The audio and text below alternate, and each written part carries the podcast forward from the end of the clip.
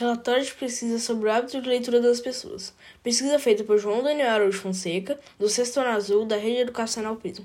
Pessoas de diferentes faixas etárias responderam ao formulário sobre leitura de livros este ano, com o objetivo de conhecer mais sobre os leitores e quanto o hábito de leitura está presente ou não na vida deles.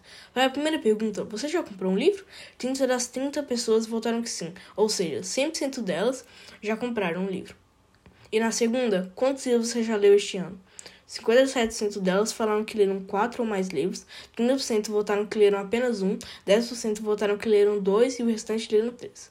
Na terceira pergunta, você leu seus livros por vontade própria ou a pedido de alguém? 86% das pessoas disseram que leram por vontade própria e 3% a pedido de alguém.